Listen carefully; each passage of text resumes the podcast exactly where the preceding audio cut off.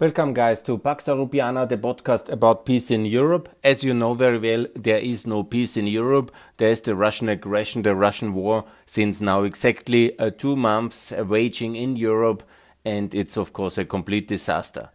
And I condemn this war. I call for the fall of Putin. I call for the end of this war. I call for the territorial integrity of Ukraine in NATO and in the EU, and for Ukraine to win. But how we can achieve that? First of all, it's important for Ukraine to get all the weapons it needs. First of all, it's important for Ukraine to get all the financial support Ukraine needs. And of course, a clear promise to join the European Union and NATO at the key summits uh, which are happening now in uh, the end of June. It's three summits, G7, EU summits and the NATO summit in Madrid. This will be the dynamic of the next um, six weeks. And I will do my part as Pax Europiana with my podcast, with my YouTube channel, with my tweets to push forward that agenda of Ukraine's integration in NATO, EU, and of course the euro as the tool to achieve it and to accelerate uh, the whole process of integration. For this, of course, Ukraine needs all the financial resources and the military resources it can get. Ukraine must be strengthened and a clear signal now after the French elections, because today is the French election day, the 24th of April. I call for the vote of Mr. Macron. I don't like him. He is a disaster, but he is the best disaster we have, and Le Pen is much worse. She will probably then lead uh, France out of the European Union we will survive as well this one. I made a podcast about it already that we can build Europe without France, especially under a France led by Le Pen. But of course, it's much better to have France inside, and of course, it's much better if if um, Macron wins. Whenever his policy of the last five years of appeasement of Putin, Vucic, and the whole disaster, the blocking of Macedonia and Albania, and the um, neutralist policy in Ukraine, he's a complete disaster. But of course, he is um, less less worse than Le Pen. What we shall do with the French. Anyhow, here comes the clear um, point. I hope uh, that uh, Macron will be elected and then we build up exactly the Europe which we need to build, including the Ukraine, uh, of course, not the Ukraine, Ukraine as a republic, and of course the six Western Balkan countries, maybe not Serbia if they don't really want to join, but uh, of course Georgia and Moldova. And then we get also the United Kingdom, at least we don't get them back, we make them offer to return, that's 37. So that's the logic and that's the part of this campaign I'm doing. And I have now made a lot of activities since my last podcast. And I would like to uh, update you a bit about what I did. Obviously, I'm very active on Twitter. Follow me please on my daily tweets. Uh, that is uh, my main communication channel. And also it's um, um, many of you know that of course and that is under uh, G uh, so Gunther Fehlinger. And here you can see all my uh, activities and all the good news I and all the opinions I have and the progress I promote. Of course, I'm in for a gas embargo and I'm for the Austrian NATO membership and I'm for the Swedish NATO membership and all the other important changes which we hope to achieve. Sweden and Finland hopefully will join now NATO. Austria left behind. Kosovo will join now the Council of Europe. Russia is out. So there is some progress on some areas, but we are still like so slow on most things. And this is really very annoying. And I hope that the next six weeks uh, will see massive progress on the whole agenda I'm promoting of a strong, united Europe, a stronger NATO, and we all together be more successful. And then please follow my YouTube channel because I have now made uh, now I think it's uh, the it's 900. I'm now at 900 uh, videos. I think it's now the number 900 I have reached uh, this week because I have been in. Uh, I made my uh, first um, bigger tour through the Balkans this year after the winter break, following up on my um, NATO tour at the beginning of um, last year. You have seen uh, this tour on uh, YouTube, I hope. It was now the second bigger tour. I called it the EU 37 tour, and I had uh, now I have now 900 videos online. I've been traveling uh, to Kosovo, to Macedonia, to Albania, and to Serbia. that was covering four, um, uh, four uh, countries. I called for EU member states. And uh, that was uh, basically when I look back, that was the four country tour. Then in the 24th of March, as you know, I've been to Serbia and then I've been to Hungary and then I've been to Ukraine before the war in the beginning of February. This was my uh, EU NATO Euro enlargement trips of uh, 2022. I plan some more activities. I will keep you posted on that one. But please uh, take a look at all my 900 videos and uh, um, thousands of hours of video time where I explain all the Balkan issues, uh, the integration issues, the enlargement issues of uh, um, Ukraine and uh, the six Western Balkan countries, and all together in the European Union by 2029. On this tour, it became again very spectacular because uh, following up on the European Serbia tour, I made now the southern part. So I went via Kosovo, Macedonia into Serbia from the south. And there I had really problems at the border because uh, the um, Serbian Secret Service they have now red listed me in a way. And they have put me for questioning for um, four hours. I had to wait at the border, two and a half hours of questioning. They were very nice guys. I explained them everything you know already when you listen to my podcast. I had two and a half hours for these two gentlemen to tell them all the things I always wanted to tell. They were taking notes and calling their superiors what to do with me. of course, it's very difficult because I'm a law abiding citizen in a free European country, even in Serbia, which has these many problems. I made it very clear that um, this is the situation. I'm allowed to say all these things. I'm allowed to call for the recognition of Kosovo in Serbia. I'm allowed to protest against the treatment of the Albanian and Bosnian minorities in Serbia because they are really very bad. And every parliament uh, report is saying that. And um, Serbia really, if they ever want to join the European Union, has to recognize Kosovo, has to also come to terms with its past of crimes, has to also support Ukraine and break with Russia the free trade agreement, the military cooperation, and now you know, Serbia is again buying military weapons it's from Russia. It's outrageous. And all these things have to come to a complete stop, and it has to be stopped very fast. So that's really very important, and, and that's what I call for. That's why I went for to basically I went to Bujanovac after they let me go. Now first to Vranje, that's the regional capital, then to Bujanovac, and then to Preševo. These were the three towns. I always made a lot of videos. I protested about the development and situation of the Albanian minorities there, and I think it's outrageous how badly they are treated. I made many declarations on my video podcast and I said, please treat these uh, Albanians as we treat the Serbs in Vienna, as we treat the Slovenians in Koroška, Carinthia.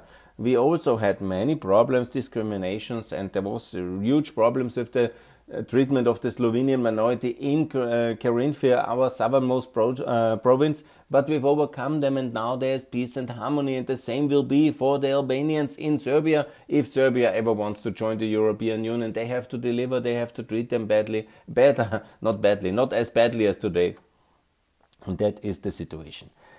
I made it very clear, and then I told also thank you to Mr. Vucic that he led me into his country. Of course, that was not so clear. And um, that is, of course, very important uh, to get this um, done. And I think I made my case. Then I had a lot of media uh, reports about me being in, uh, stopped at the border. And I got a um, lot of, uh, not a lot, I was uh, two TV interviews. And then I was lucky to have also several uh, interviews in the written media, especially Bota Sot. They are now publishing some kind of, um, um, I think I have now made 12, uh, 12 comments in Bota Sot. That's an Albanian speaking newspaper in, uh, I have to check it actually, it was quite a lot of media, four, six, it was eight, 11, 11 articles of me in Bota Sot.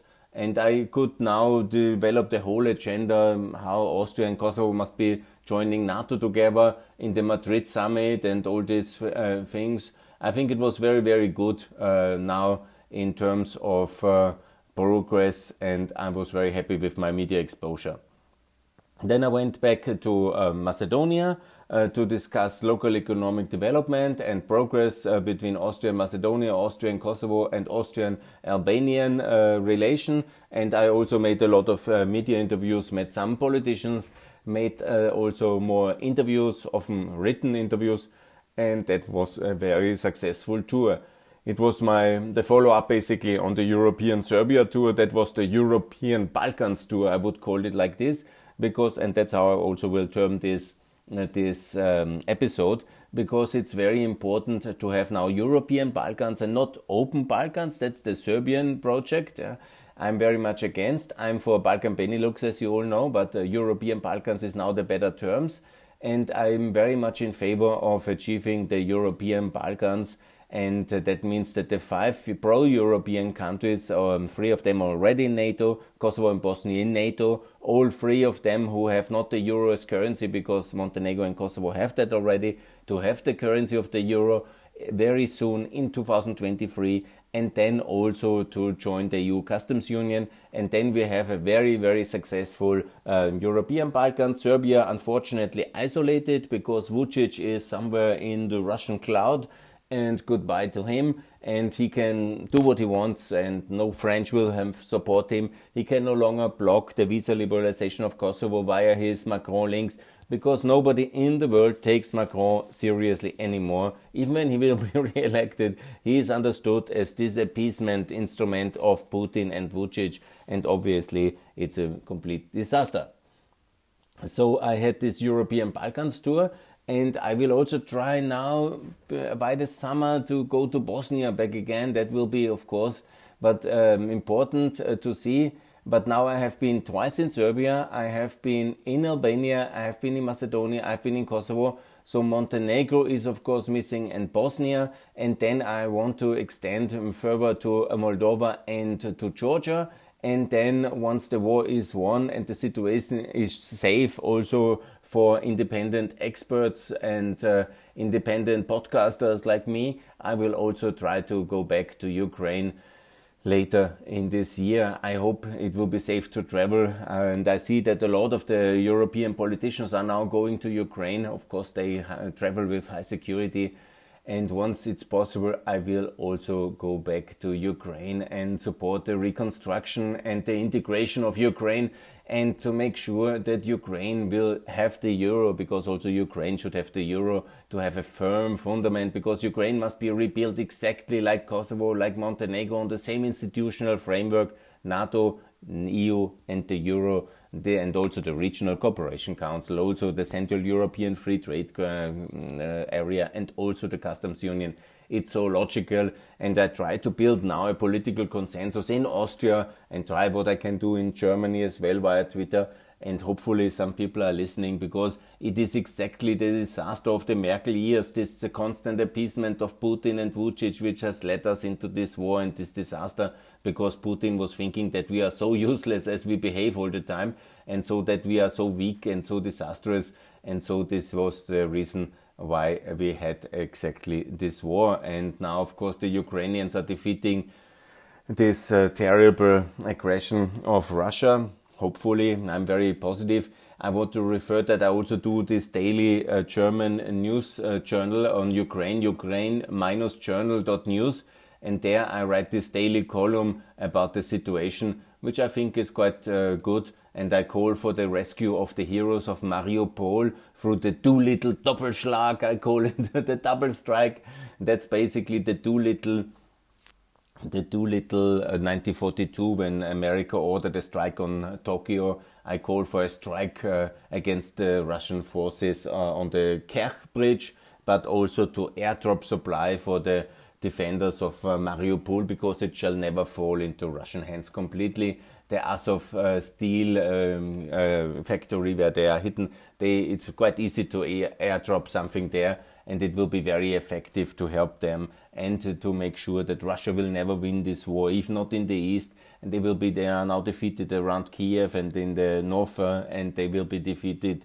And they will never be successful with their declared war aims now to cross over into Moldova and all these things. This will never happen because we simply will defeat them and there will be also no nuclear war, there will be also no third world war, it would be just a defeat, and that will be the future, and we all have to work for that. Of course, it's not automatically.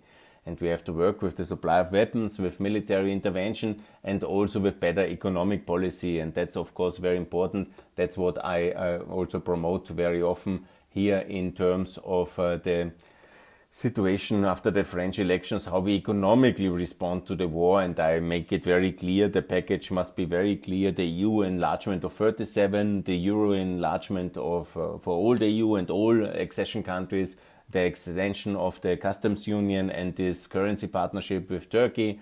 Then, of course, the 10 missing uh, free trade agreements with Australia, Indonesia, Pakistan, ASEAN, African Union, the Gulf Cooperation Council, the USA, and Mercosur.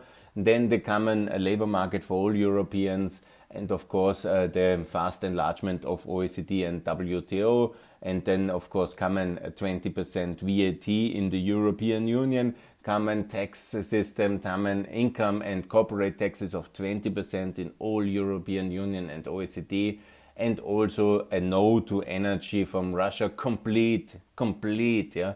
But of course, uh, then the use of European nuclear energy, European coal, uh, but uh, no uh, coal and no uh, fossil fuel in the households or in the transport of individuals or public transport. But coal you need and uranium you need for um, electricity generation, obviously. And then this big 1.5 billion a new debt instrument, which we should do now after the French elections is over, for the reconstruction of Ukraine, for the integration of Ukraine and the Balkans, for the rearmament of Europe and the resulting energy transition, and also the, uh, the softening of the inflationary pressure by funding all these uh, efforts of rearmament over the next 10 years in such a better and common European debt instruments that's the way to get out of this crisis. We have done it in COVID already, and that's what we need to do also now in the coming weeks and months in terms of economic policy as an answer uh, to inflation and as an answer to Russian aggression.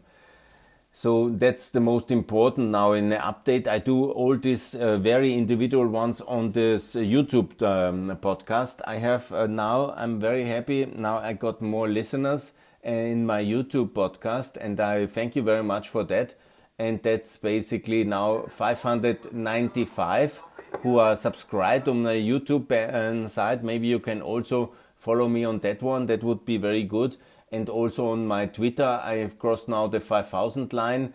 That was very good, 5168. And then I managed also, of course, on Facebook I'm unfortunately at this 5000 limits already, so uh, that's only possible to follow. But I will keep up my activities also on this podcast. I'm just not every week, I will just regularly update on my activity. Also, do this. Uh, um, special days in the future, but a bit depending on my work schedule, on my travel schedule. I will update you on that one and keep you posted for Pax Europiana, for peace in Europe, how to get it done. But it must be a peace built on strength. It must be a build based on unity and, of course, with our American partners and friends in TTIP, in NATO, in a strong EU, including Ukraine and then basically we can defeat Russia by our common economic output and by our common military strength and of course with Ukraine as the shield and also Ukraine now with this powerful communicator with Mr. Zelensky opening the door for the next enlargement and that will be my main focus EU 37 Ukraine in the European Union and the six West Balkan countries and of course Moldova and Georgia and Russia to be defeated that is of course the task of our generation and to get everybody into the European Union that will be exactly what I'm going to do. And that's exactly the task for the coming weeks and months, which I will to do my best to achieve. So far, so good. Thanks a lot for listening. I was a little bit on parties. Don't worry, I don't have COVID, I think. I hope at least. I'm um, just fine, full energy. Just I was over the Christmas uh, with my children and a lot of other important events. I was active and so I was very, very, um, I'm a bit tired actually. But I'm fully motivated for more to come for Pax Europiana and I will do my best uh, to get things uh, going and to make sure that we have Kosovo, Ukraine, and everybody in the European Union as fast as possible 2029 the target date that's what I'm hope for and that's what I work for and whatever you can do to support it that's of course really very important for me and for everybody from these 67 million people who are waiting to join the European Union and please support them as much as you can because they are really wonderful people out there and they need your friends. They are, of course, not all as strong as Ukraine to fight for themselves and to really open up the European Union in a powerful way as Zelensky is doing it. But of course, all of them have deserved and uh, need their support. Yeah. So please, whatever you can do for Albania, for Kosovo, for Macedonia, for the whole countries of southeastern Europe, even for Serbia, they are also very much pro European Serbia. You know that very much. I never was against um, that country. I'm very much in favor of the people of Serbia, but of course, I'm in favor for a Serbia which is ready for the European Union and which breaks with Russia and which is really serious. And I will do a lot of uh, these activities now also on um, a YouTube uh, conference. It will be very interesting, I think, together with Vienna Goes Europe on the 1st of May. And we will do a lot now. I think it's the decisive months for everything I want to do. And I hope there will be wisdom and decency in the European Union. And first of all, the European Balkans. Support it wherever you can. I'm optimistic, but you never know. The pieces can always come back and strike hard, funded by Russian money. They can always destroy progress again after the war, and that would be, of course, a disaster. We need more unity, and we need it fast, and we need it now. Good. So far, a short update. More to come from Pax Europiana. Thanks a lot for all um, the ones who listen. Uh, give me a like, please, and share this episode. And also join me on Twitter, Facebook, and on YouTube. And for Peace in Europe, we will get to peace again. And we will be a much stronger and much more powerful Europe united after the end of this war, after the victory day. And Russia will be defeated and we will win. And we will win very, very good because we are much more united. Thanks a lot for that. From Pax Europiana and looking forward for more to come and happy for your attention. Bye.